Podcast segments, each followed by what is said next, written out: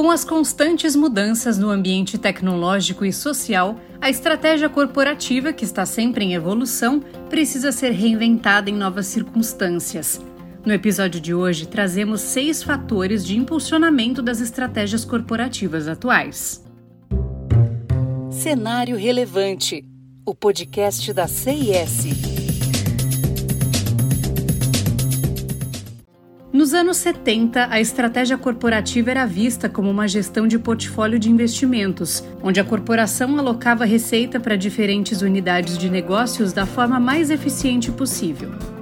O objetivo era que gerentes estivessem melhor posicionados para tomar decisões com base em informações sobre oportunidades de negócios, numa condição superior à dos investidores financeiros. Com os mercados de capitais fragilizados, foi preciso equilibrar de modo cauteloso os negócios que geravam receita com os negócios que a consumiam.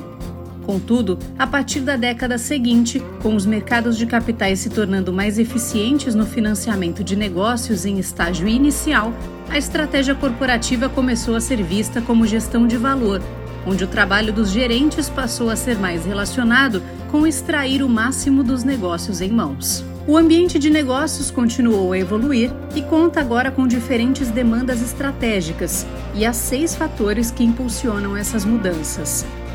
O primeiro deles é o dinamismo. As vantagens competitivas já não duram tanto como antes. A taxa de rotatividade de empresas em listas como a Fortune 500 aumentou de forma considerável. Como consequência disso, temos a importância da gestão ativa do portfólio. Empresas precisam garantir que seus portfólios de negócios sejam reequilibrados com frequência, mantendo as expectativas de crescimento.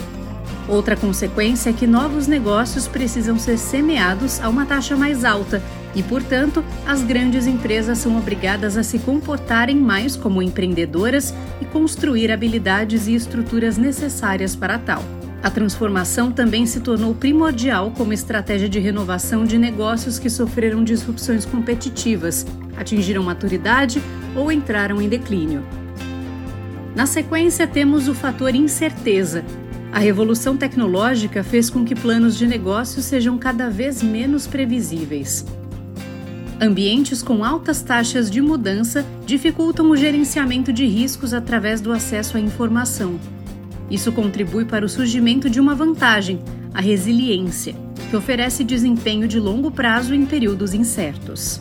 A contingência é o terceiro fator. A variedade de ambientes competitivos que as empresas enfrentam aumentou e, diante da incerteza, as corporações precisam adotar abordagens diferentes para elaborar estratégias através de processos e ferramentas distintas.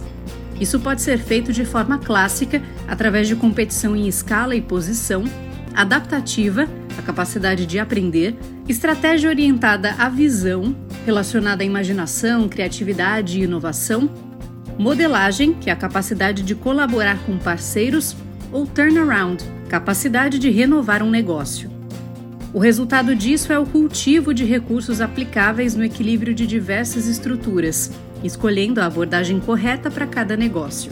Outro fator é a conectividade. Se há 10 anos atrás a lista de maiores empresas do mundo era pertencente a bancos e companhias de petróleo, hoje é dominada por orquestradores de ecossistemas digitais, a Amazon, por exemplo, que criam oferta em colaboração com centenas ou milhares de outras empresas.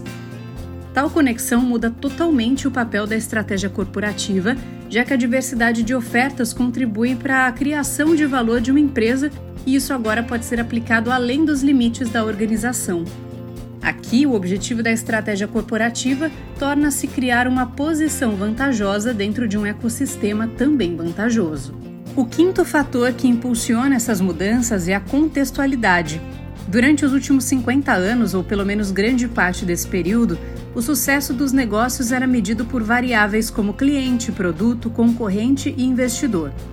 Hoje, com o crescimento das corporações, preocupações sociais e ambientais, agora as empresas precisam demonstrar propósito, contribuição social, ecologia, etc. E tudo isso determina também o valor daquela organização. Agora, a estratégia corporativa também deve criar credibilidade, contribuição social e gerar vantagem ao lidar de forma criativa com novas questões sociais e ambientais, além de se preocupar com as variáveis tradicionais. Por fim, temos o fator cognição. Anteriormente, a estratégia de negócios era voltada para a análise humana e tomada de decisões. Mas, com a inteligência artificial conquistando cada vez mais espaço, a vantagem cognitiva das corporações se torna um potencial eixo de competição. Não se trata somente da capacidade de implantar a IA no negócio, mas também mudar o foco das mentes humanas para áreas mais vantajosas, como ética, empatia e criatividade. Nessa mesma linha, as empresas também devem competir no projeto e orquestração de novos tipos de combinação entre cognição humana e das máquinas. Continue acompanhando os outros conteúdos do Cenário Relevante, o podcast da CIS. Siga a CIS no LinkedIn e acesse o nosso site csprojetos.com. Até o próximo!